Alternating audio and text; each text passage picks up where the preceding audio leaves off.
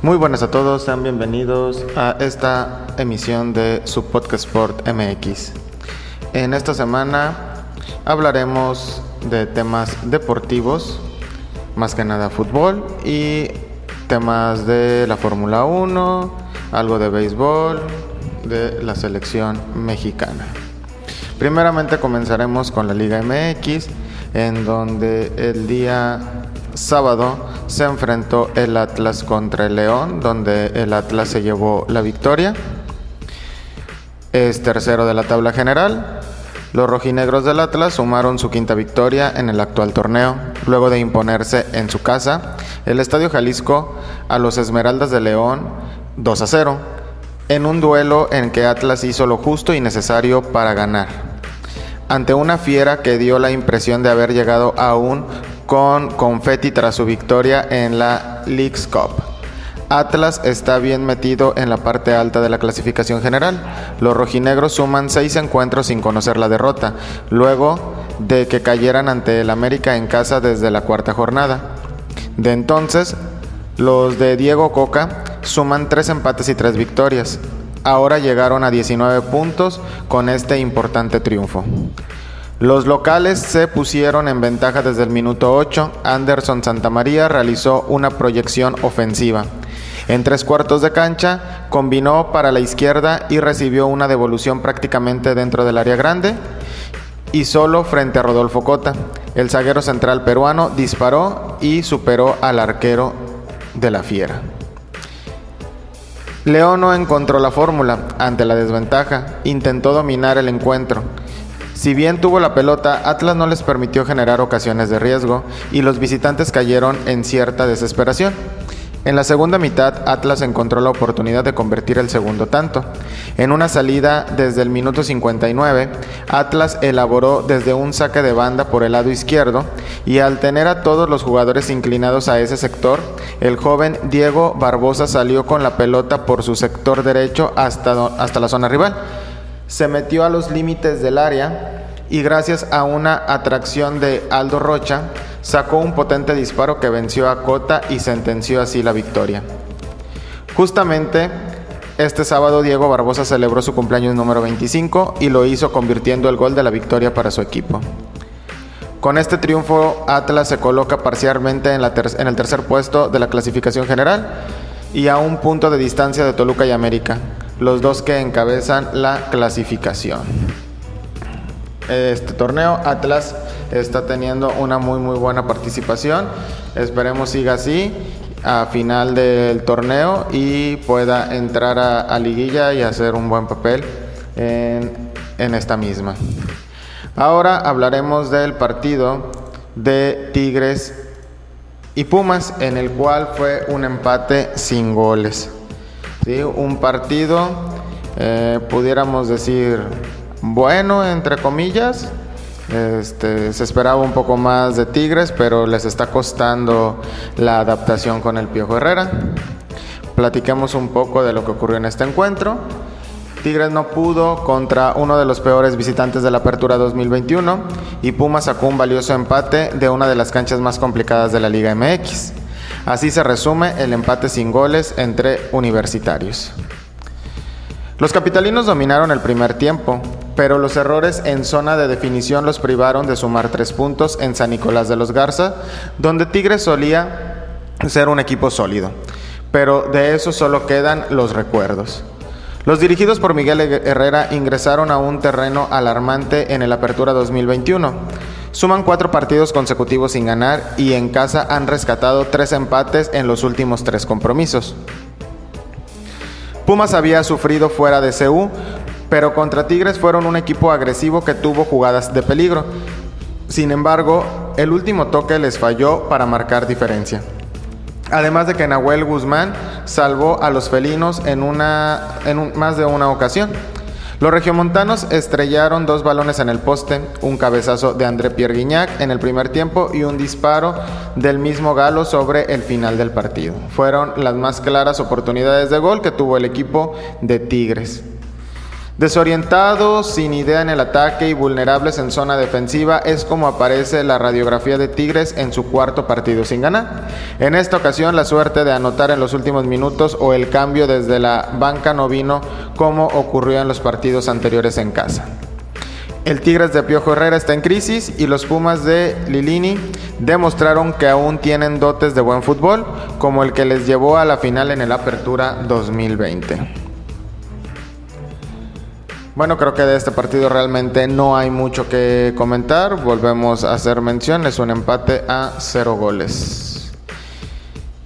Y para cerrar con los temas de la Liga MX, pues hablaremos del clásico, el clásico de clásicos, América contra Chivas, que pues fue considerado un clásico decepcionante al ser un empate a cero goles. Hubo mucha intensidad en el primer tiempo, Chivas desaprovechó muchas oportunidades que tuvo en, ese primer tiempo. Al final de, ese primer tiempo se calentaron los ánimos, pero pues no hubo ningún incidente grave al finalizar este partido en canchas. El clásico nacional entre América y Chivas de esta noche en el Estadio Azteca prometía, sobre todo después de lo visto en el primer tiempo, Pese al esfuerzo brindado por los dos cuadros, ambos quedaron a deber y el encuentro finalizó con un empate sin goles, en un duelo que no alcanzó por completo a la expectativa generada.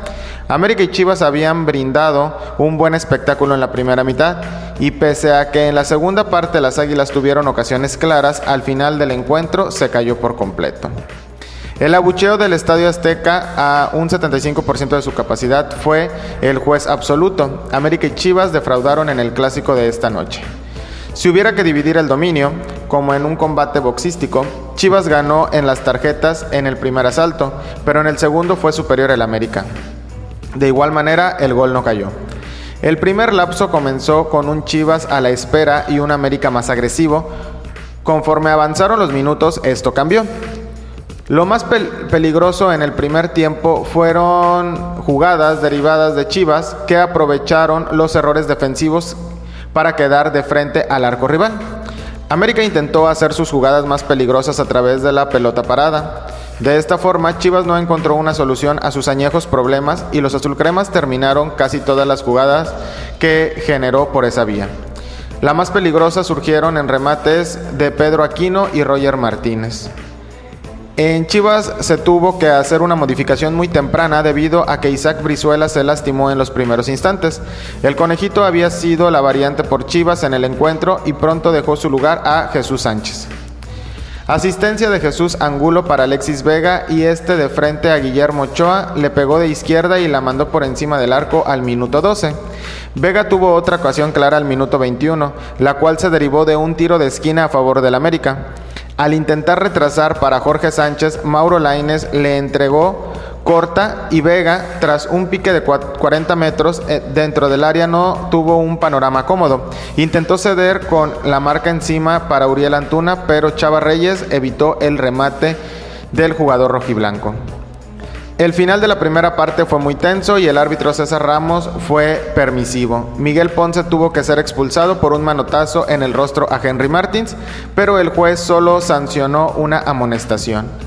América comenzó a modificar al sacar de la cancha a Roger Martínez en lugar de Sebastián Córdoba, quien le cambió la cara al equipo pero no cristalizó su fútbol en el campo.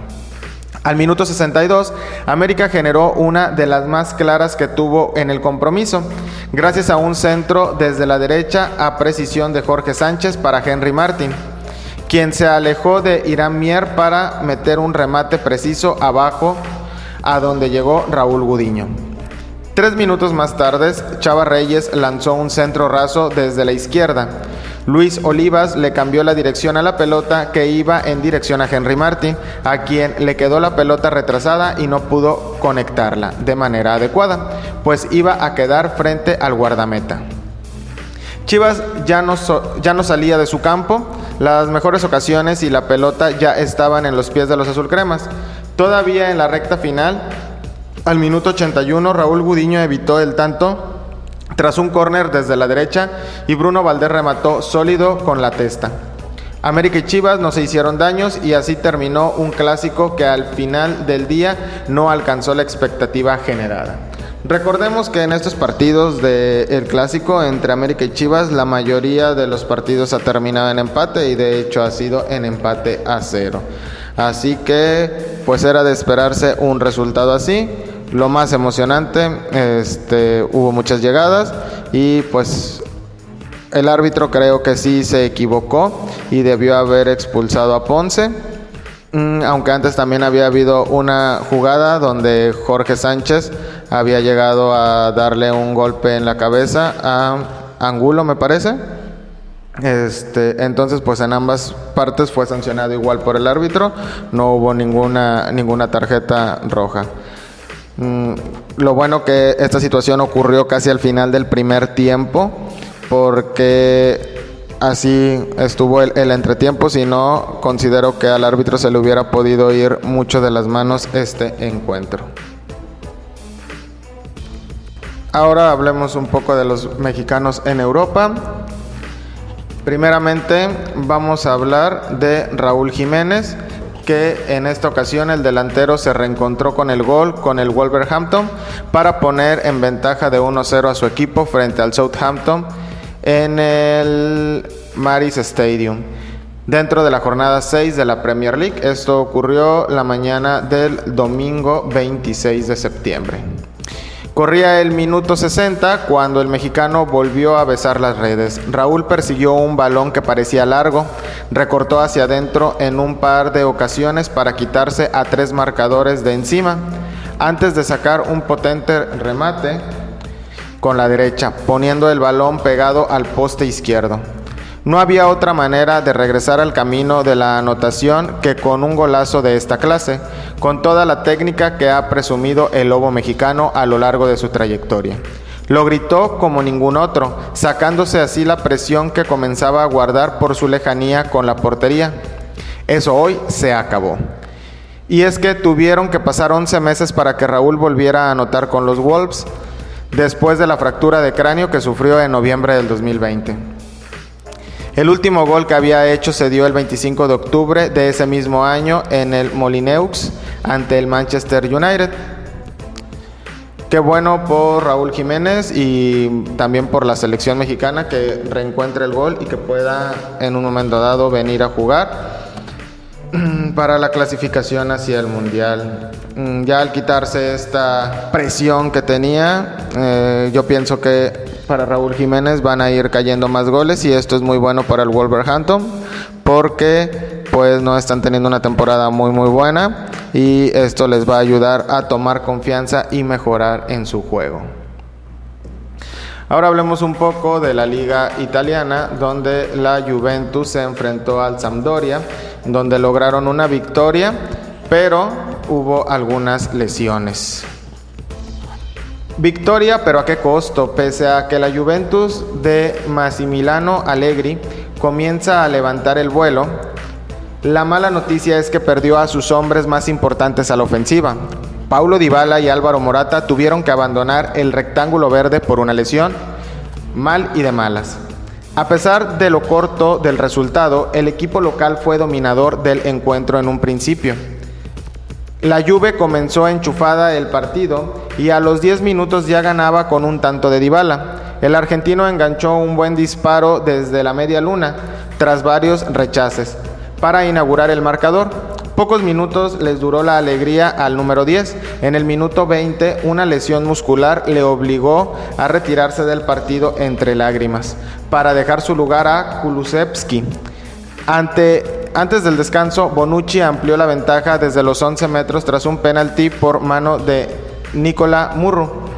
Parecía que la Juve podía, por fin, tener un partido tranquilo en este inicio de Serie A, pero un minuto después, Maya Yoshida recortaba distancias a la salida de un córner. Tras el descanso llegaría el primer tanto de Locatelli como jugador de la Juve. Un grave error defensivo de los visitantes permitió a Kulusevski regalar el gol al centrocampista italiano. Cuando el partido agonizaba, llegaría otra nota negativa para los bianconeri y para la selección española. Álvaro Morata solicitó el cambio tras una molestia muscular y todo apunta a que no podrá estar en la próxima lista de Luis Enrique. Si ya parecía poco para Allegri perder a sus dos estrellas, aún tuvo que ver cómo en el minuto 83 Candreva recortaba distancia y hacía llegar el nerviosismo al Allianz Stadium. A pesar del corto del resultado, la Sampdoria no inquietó la portería de un Perin que estrenaba titularidad en detrimento de un cuestionado Sensi. Victoria final para una Beika Señora que comienza a asomar la cabeza en una tabla con 8 puntos, aún lejos de los líderes. Esperemos si esto sirva para que despierte la Juve y empiece a ser el equipo que siempre ha sido en la serie italiana y pueda irle mejor. Esperemos que no sea nada grave las lesiones de Dybala y Morata y que puedan continuar, que tengan una pronta recuperación y puedan continuar jugando. En otras noticias, el Atlético de Madrid pierde el invicto ante el Alavés. Al campeón Atlético de Madrid se le fue la mística de las anteriores jornadas para ceder su primera derrota tras caer 1 por 0 ante el Alavés en el campo de Mendizorrazo. El conjunto colchonero, donde juega el mexicano Héctor Herrera, quien entró para disputar la última media hora del partido, perdió la inspiración y el invicto para quedar irreconocible. El zaguero Víctor Laguardia mandó a las redes un cabezazo en un centro de tiro de esquina a los cuatro minutos para convertir una de las pocas ocasiones de gol. Los rojiblancos sufrieron un pinchazo en su intento por asumir la cima de forma provisional. En cambio, se quedaron con 14 unidades y se dieron incluso el subliderato ahora en poder del Sevilla para ser terceros luego de los partidos del día.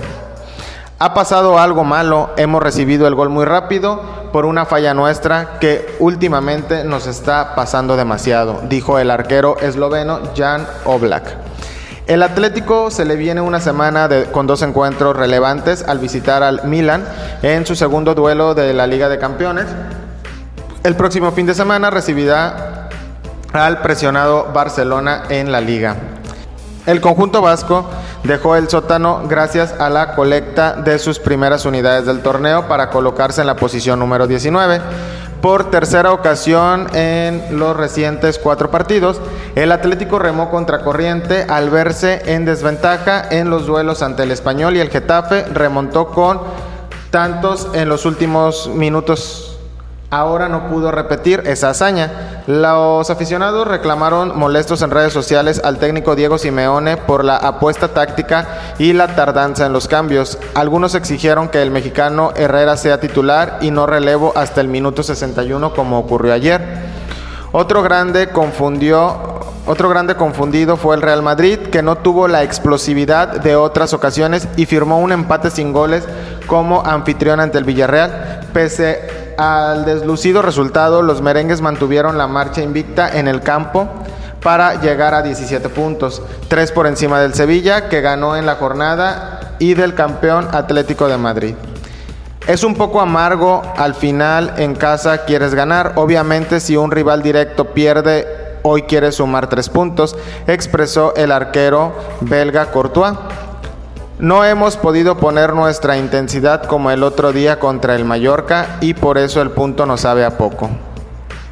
El Sevilla se impuso 2 a 0 al español para ocupar la segunda posición y el Valencia rescató un empate apurado en casa 1 a 1 ante el Athletic Club. Hasta el momento esas son las noticias en cuanto a la Liga Española. Cuando tengamos un poco más eh, hablaremos de ellas, esperaremos a el encuentro del Fútbol Club Barcelona y comentar también al respecto. Ahora cambiando de tema, y ya no hablar del tema futbolístico, hablaremos un poco del el béisbol, en donde la selección de México liga su segundo triunfo en el Mundial de Béisbol. México ganó su segundo juego consecutivo en el Campeonato Mundial de Béisbol Sub-23 al vencer 8 carreras a 2 a República Dominicana en su tercera salida del torneo que se disputa en Sonora. En la sexta entrada, los tricolores se sirvieron un racimo de seis carreras, producidas de dos en dos, con 10 imparables y dos errores. Un episodio nutritivo que dejaba un 8 a 2 complicado y definitivo para los dominicanos. En su anterior partido, México blanqueó a Cuba por 5 a 0 y en su duelo inaugural perdió 5 a 3 ante la República Checa.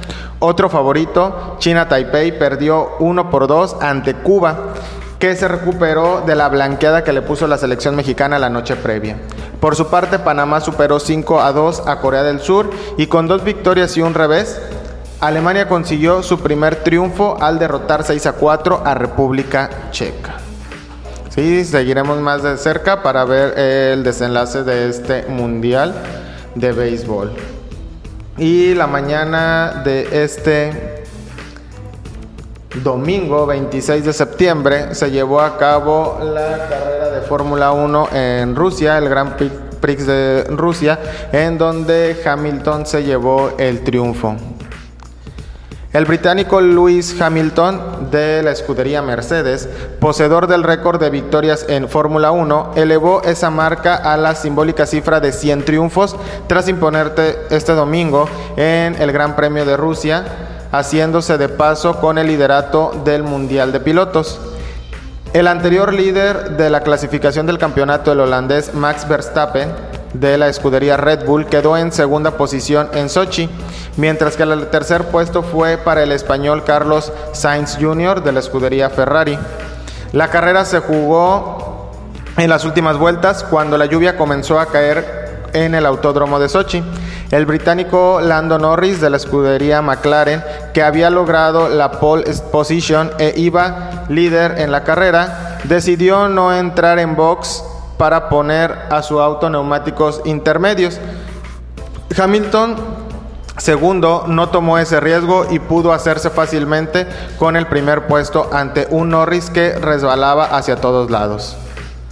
Llegar a las 100 victorias ha tomado mucho tiempo.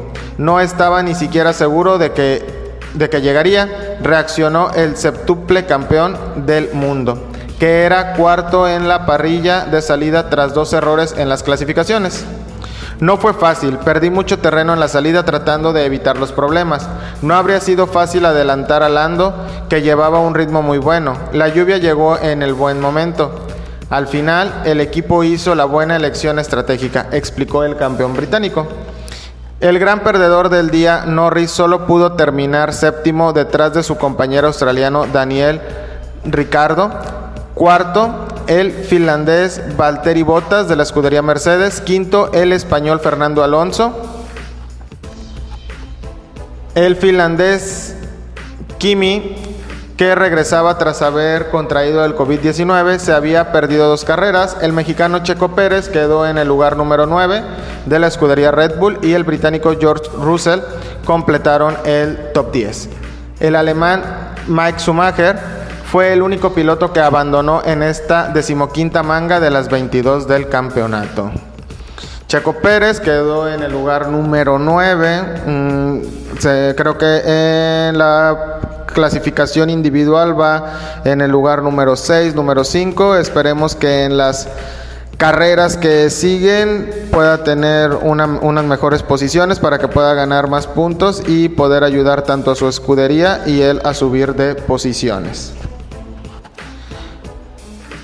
Hablando un poco de lo que sucedió esta semana en el fútbol, el delantero colombiano James Rodríguez llegó como toda una estrella a su nuevo equipo. El colombiano será el mejor pagado de la liga catarí y llevará el número 10. Este jueves, el volante colombiano James Rodríguez cumplió su objetivo de jugar en el fútbol de Qatar, más exactamente en el Al Rayyan, uno de los clubes más populares de la región. El futbolista, que firmó por tres años, fue recibido como una estrella por los aficionados y allegados al club. En medio de un show de luces y algarabía del gentío, el colombiano mostró talento en su presentación. No obstante, más allá de la presentación y conversaciones con los seguidores del club, James tuvo una calurosa bienvenida por parte de los que serán sus compañeros en la cancha por los siguientes tres años en Qatar. En medio de un pasillo que hicieron los jugadores, entre risas se le vio al volante que empezará a entrenar el próximo viernes bajo las órdenes de Laurent Blanc, técnico del club. Así las cosas, el debut de James Rodríguez deberá esperar un poco más de lo estimado, pues seguramente para el juego de este lunes ante Alcor no será parte del plantel, todo con el objetivo de, adaptarse al 100%. Hace muchos días que no estoy entrenando, quisiera ponerme un par de días para poder jugar bien. En el fútbol, si no estás al 100%, es duro. Yo sí quisiera entrenarme unos días bien y poder jugar si el coach quiere. Esto habló James Rodríguez sobre su debut. Las primeras palabras de James Rodríguez fue, eh, estoy feliz de estar acá en un nuevo capítulo para mí y mis seres queridos. Hace mucho tiempo que no podía jugar mucho. Con el técnico y el cuerpo técnico quiero hacer las cosas buenas. Han sido muy, ha sido muy duro para mí, pero estoy feliz por todo esto y espero que pueda conseguir cosas. Aquí no he venido para estar tranquilo, sino para poder ganar y ganar títulos. Y donde pueda estar, ganar cosas porque soy un tipo ganador, declaró James Rodríguez en la rueda de prensa.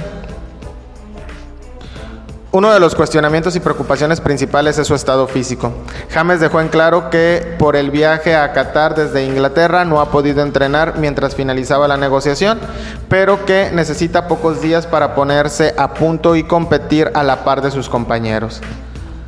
En la actual temporada, el Al Ryan marcha en la décima casilla en una liga en la que compiten dos equipos.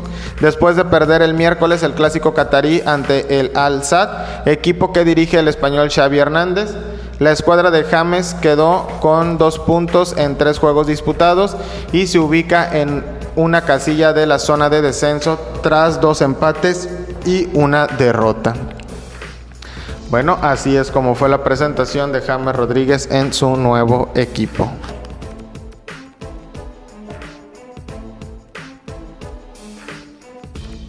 Continuamos con el partido que se vivió esta mañana 26 de septiembre entre el Barcelona contra el Levante.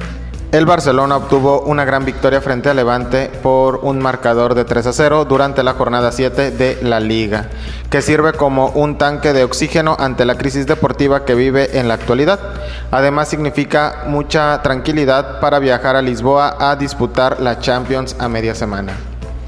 El triunfo no fue la única alegría para los azulgrana. La vuelta de Ansu Fati a los terrenos de juego 10 meses después es mucho más que una victoria y lo hizo marcando. ¿Qué más se puede pedir?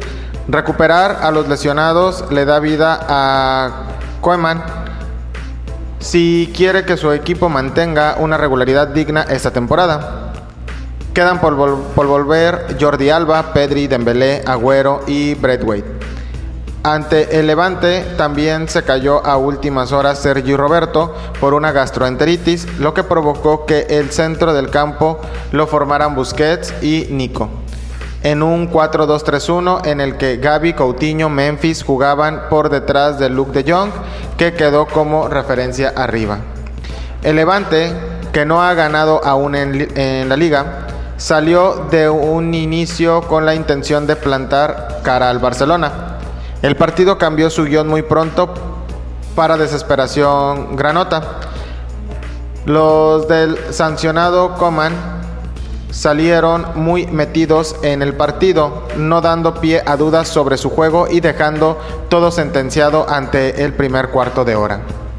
A los cinco minutos, Memphis provocó un penalti de Radoja que él mismo transformó y en el 13 su compatriota Luke de Jong se estrenaba como goleador azulgrana tras cruzar ante Aitor un buen pase de Dest.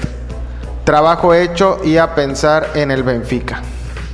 Con el resultado controlado y viendo que el Levante estaba casi entregado, se pudieron ver detalles de calidad de Gaby y Nico, los dos chavales que más prometen en este equipo.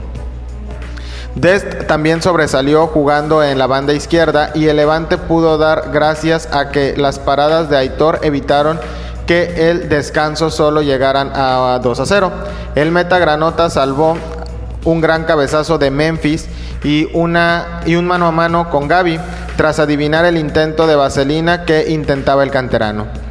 El buen juego azulgrana en este primer tiempo fue correspondido por, un por una grada entregada y parece que más consciente de la situación del equipo. Tras el descanso se esperaba un levante más intenso, pero no fue así. Los de Paco López seguían atenazados con fallos, de, con fallos infantiles. Nada más empezar un error de póstigo dejó a Memphis en disposición de hacer el 3 a 0, pero Aitor volvió a mostrarse muy seguro enviando a córner. Los granotas hicieron un doble cambio buscando revertir algo el guion y salieron Morales y Pablo Martínez. Al filo de la hora de juego, Ricky Puig entró por un errático Coutinho, pero la noticia estaba en que Ansu Fati empezaba a calentar. Pese a alguna llegada tímida de los de Levante, con Morales siempre como protagonista, el partido seguía siendo del Barcelona y el 2 por 0 se antojaba corto. Memphis volvió a probar a Aitor un par de veces y Nico también. Su opción con un disparo desde fuera del área. Ricky Puig salió con muchas ganas y estuvo a punto de marcar un golazo tras dos regates en el área. Se veía que el equipo tenía ganas de agrandar a, la goleada y agradar a su afición tras una semana tensa en lo deportivo y en lo extradeportivo. La esperada vuelta de Ansu Fati. A falta de 10 minutos llegó la esperada vuelta de Ansu Fati. 10 meses después y tras cuatro operaciones en su rodilla, el Barça vuelve a tener a un 10 sobre el césped. Es como pasar una página que hay que olvidar cuanto antes por mucho que duela. El pasado ya es inamovible y bueno, lo que hay que crear es futuro y el Barça tiró ante el Levante más que nunca de la masía. Mingueza, Piqué, Eric García, Busquets, Nico, Gaby, Ricky, Ansu y Demir tuvieron minutos. Fueron solo 10 minutos, pero Ansu Fati demostró que ha vuelto a lo grande. Estuvo a punto de forzar un penalti no tuvo miedo de meter la pierna y marcó un golazo, el añadido que celebró como si no hubiera un mañana. Y lo que es mejor, su rodilla aguantó sin problemas en carrera y en alguna tarascada. La mejor noticia posible para el Barça, al que le esperan Lisboa y el Wanda para cerrar una semana que debe de marcar el devenir de los azulgrana.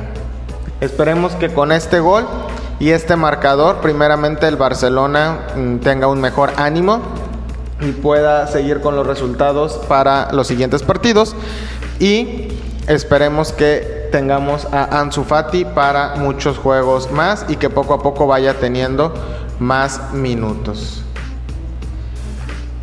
En otros temas hablaremos del el tenis en donde se está jugando la Labor Cup. Esta Labor Cup es un juego entre los mejores de Europa contra el resto del mundo. Esto se juega en, un fin de semana, eh, perdón, viernes, sábado y domingo, tres juegos de singles y un juego de dobles. El viernes cada juego la victoria vale un punto, el sábado las victorias valen dos puntos y el día domingo las victorias valen tres puntos. Mm, inició la, la, Labor Cup en donde pudimos ver aparecer a Roger Federer después de una operación, su tercera operación de rodilla. Eh, lo que sorprendió ver fue a Roger Federer con muletas, pero pues es parte de la recuperación este, de su lesión. Faltan tres meses y medio para iniciar la temporada 2022. Rafael Nadal y Roger Federer están inmersos en una contrarreloj para llegar a tiempo a la gira por las antípodas que terminan con la celebración del Australian Open del 17 al 30 de enero. No hay fecha de regreso a las pistas y Nadal está aprovechando estos días para atender actos con sus patrocinadores y visitar la feria de los yates en el Principado Monegasco. Cabe recordar que los barcos son una de sus grandes pasiones.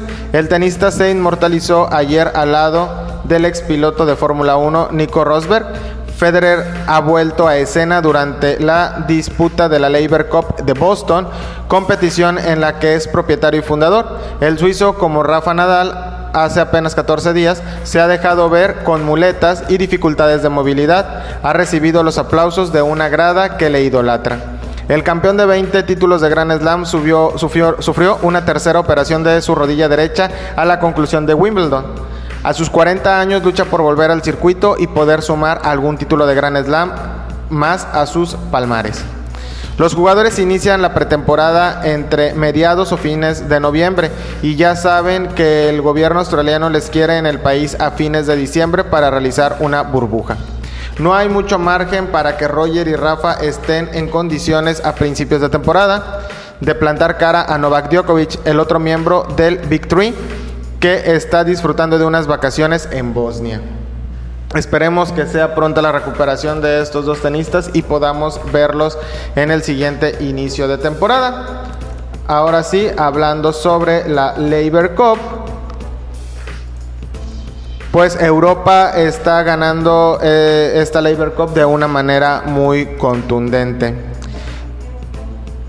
Se sabía de la superioridad del equipo de Europa respecto al del resto del mundo antes del inicio de la cuarta edición de la Labor Cup. Lo que pasa es que nadie podía esperar que los chicos de John Bourne dejarían sin emoción una competición que sí la había tenido en las ediciones previas de Praga, Chicago y Ginebra. A pesar de jugarse en Boston, teóricamente territorio en el que el resto del mundo ejerce de local, la grada en Estados Unidos va con el que gana. Después del 3 a 1 para Europa, con el que terminó la primera jornada del viernes, Stefanos Tsitsipas, Alexander Zverev, Daniel Medvedev y Andrei Rublev, con Tsitsipas en dobles aumentaron la renta hasta el 11 a 1. Eso significa que con una sola victoria este domingo el trofeo permanecerá en manos de los jugadores europeos. Tsitsipas dio buena cuenta de Nick Kyrgios por 6-3 y 6-4. A continuación, Zverev sufrió para derrotar a John Isner por 7-6, 6-7 y 10-5. Medvedev pasó por, un, por encima de un Denis Shapovalov por 6-4 y 6-0 y Rublev y Tsitsipas no dejaron ni las migajas a Kyrgios e Isner, también derrotados por un 6-7, 6-3 y 10-4. Europa puede sentenciar el triunfo si Rublev y Zverev superan en el primer turno a Opelka y Shapovalov en un partido que empezará a las 18 horas en España. Cabe recordar que el último día de las victorias valen tres puntos. El resultado de la Labor Cup de Boston refleja la actual realidad del circuito donde todos los top 10 pertenecen al viejo continente. La tendencia parece que no va a cambiar, parece que la Next Gen están nombres como el italiano Yannick Sinner o el español Carlos Alcaraz. Entonces, en esta última semana, perdón, este último día, el, día domingo, los partidos serán Andrei Rublev y Alexander Zverev contra Opelka y Denis Shapovalov. Después se jugarán los singles donde está Alexander Zverev versus Félix Auger. Después Daniel Medvedev contra Diego Schwarman. Y para finalizar, Stefano Tsitsipas contra John Isner. Entonces, pues casi es segura una victoria de los europeos. Sería la cuarta, cuarta edición, cuatro victorias. Mm, realmente hicieron falta, a lo mejor ver a Roger, a Nadal, a Djokovic, pero pues la Next Gen pudo sacar esto adelante. Esperemos que en próximas ediciones también este, haya algunos otros competidores en el resto del mundo que puedan hacerlo igual de emocionante como fue las tres ediciones anteriores. También cabe recalcar que pues la edición, esta cuarta edición se tenía que llevar a cabo el año pasado y pues obviamente hay tenistas que no pudieron participar, que sí iban a participar en esa edición. Para finalizar nuestro podcast de esta semana, vamos a cambiar un poco el tema y vamos a hablar un poco de temas de videojuegos, en especial el, o bueno, del tema que vamos a hablar es de el FIFA, FIFA número 22, ¿sí? el cual se estrena a nivel mundial este primero de octubre es su lanzamiento. Recordemos que en estas fechas está en un periodo gratis de 10 horas para poder jugarlo para los que tengan el EA Play. En este caso, este, en, sus plataformas, ¿verdad? En sus consolas. Y pues bueno, de lo que hablaremos de, de, este FIFA 22 será de los principales errores que han notado los jugadores. Vamos a hablar un poco. FIFA, el FIFA 22 presenta en estos momentos su periodo de acceso anticipado con el EA Play. La compañía este, apoya a todos los seguidores a esta prueba de 10 horas disponible como parte del servicio antes de su llegada el primero de octubre. EA Sport ha publicado un trello donde comparte qué errores están investigando y cuáles han sido arreglados. Vamos a contar cuáles son los más destacados. Mercado de transferencias en Foot. Cuando listas una cartera, una carta, perdón, cuando listas una carta en el mercado de transferencias de Foot, si el precio de partida está por debajo del precio de la compra inmediata, los jugadores pueden recibir un error que bloquee la carta de ser listada en el mercado de transferencias. Las plataformas afectadas son el PlayStation 5 y el 4, Xbox Series X y S y Xbox One. Modo carrera, tras completar un partido los jugadores pueden fallar al cargar la entrevista de después del partido. Las plataformas afectadas son Play 4 y 5, Xbox Series XS, Xbox One, PC y Google Stadia. Y en Ultimate Team el indicador de la interfaz de usuario no está apareciendo tras ganar dos partidos consecutivos. Este problema es solo visual y aparecerá después de lograr la tercera victoria consecutiva. La bonificación de cadenas de victorias se aplica correctamente tras ganar dos partidos consecutivos. Las plataformas afectadas es el Play 4 y 5, Xbox Series XS, Xbox One y PC. Cuando las recompensas está disponible en Foot Rivals se muestra de manera incorrecta División 10 rango 1. Esto es tan solo un error visual y los jugadores recibirán las recompensas dedicadas al canjearla. Plataformas afectadas, PlayStation 4 y 5, Xbox Series XS, Xbox One, PC y Google Stadia. Cuando intentas realizar el matchmaking en División Rivals, algunos jugadores no pueden entrar a un punto de encuentro y ven un mensaje de iniciando. Eh, plataforma afectada es el PlayStation 5. Y en otras noticias relacionadas al FIFA también nos mencionan eh, algunos consejos útiles para dominar el gameplay. La jugabilidad ha cambiado bastante y es interesante adaptarse a las novedades. Por ser un medio de comunicación hemos podido acceder a la versión definitiva del FIFA 22 y jugar a Ultimate Team sin límite de tiempo. Hemos disputado un gran número de partidos durante los últimos días para probar todo tipo de cartas y comprender cuáles son los principales cambios en el gameplay y aunque aún queda mucho por testear, creemos que estos consejos pueden ser interesantes para todas aquellas personas que todavía no han jugado o que apenas lo han hecho durante unas horas. Los consejos para dominar el, gameplay sería las skills pierden muchísimo valor. No es que sean inútiles, pero no hay punto de comparación respecto al FIFA 21. No marca tanto la diferencia y menos aún en plantillas de presupuesto medio bajo. Si te enfrentas ante los mejores dribladores de Ultimate Team, sí notarás que ciertas filigranas pueden ser peligrosas, pero no tanto como en el pasado y el jugador debe combinar aceleración con stats altas de regate. Es más complicado marcar con el pie menos débil si tienes cuatro estrellas eh, de pierna mala. En FIFA 21 las cuatro estrellas de pierna mala funcionaban realmente bien, ahora es bastante más difícil acertar si la ocasión no es clara. Suponemos que irá siendo más sencillo a medida que los delanteros tengan mejores números de disparo, pero ahora mismo no es tan frecuente como en, la pasada temporada. Prioriza la velocidad en los centrales, sobre todo el sprint. Las stats defensivas son importantes y notamos diferencia entre jugadores con baja y alta intercepción e inteligencia, pero si debes priorizar un aspecto, lo ideal es contar con, con DFC de buen ritmo.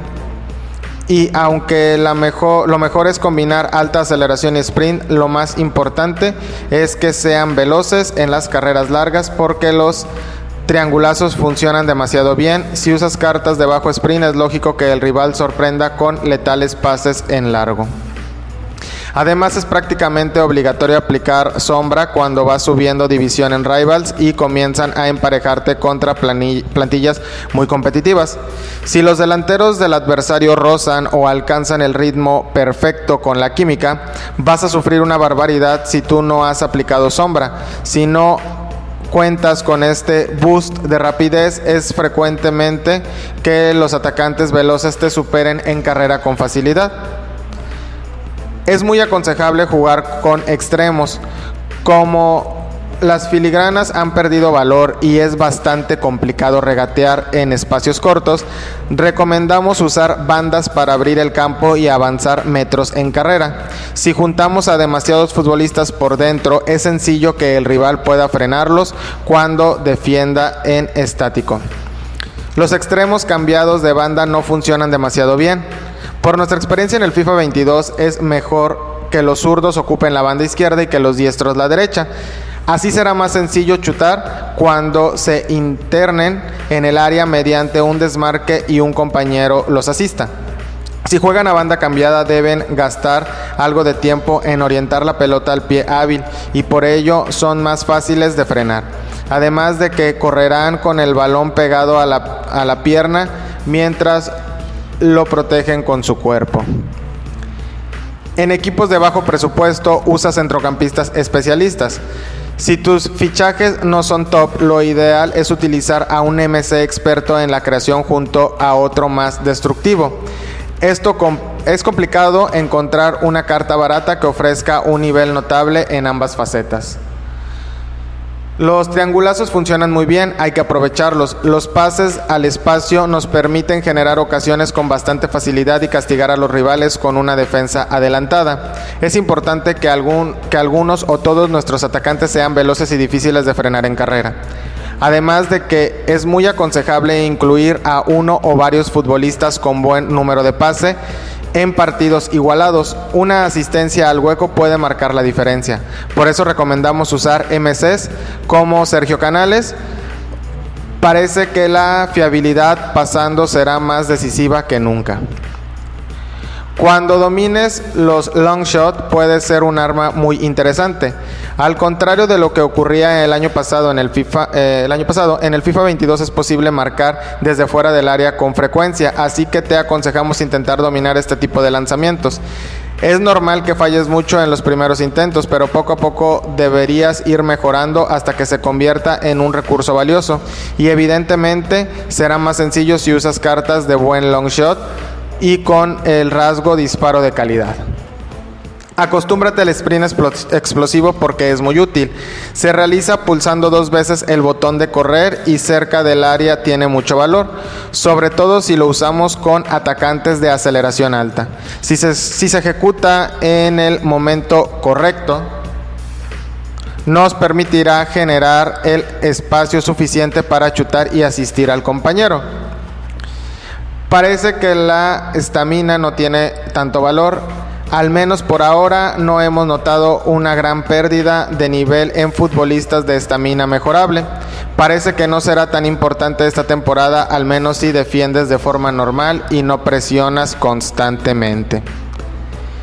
Esperemos que estos consejos te permitan acostumbrarte al nuevo gameplay un poco en poco tiempo. Si quieres saber este, algunos más, pues en el podcast los mencionaremos más adelante en, otro, en otra emisión de este podcast. Bueno, y con esto concluimos una emisión más de este su podcast Sport MX. Conforme vayan pasando los podcasts, pues iremos mejorando más. Esperemos que para el siguiente podcast podamos tener a algún invitado. ¿Sí? alguna persona que nos dé su opinión sobre los partidos de Champions League. Este, esta siguiente semana trataremos de hacer dos podcasts, uno después de los partidos de Champions de martes y miércoles y el podcast del fin de semana. Muchas gracias por su preferencia y esperemos mejorar para que sea de mayor agrado este podcast. Nos vemos a media semana. Hasta luego.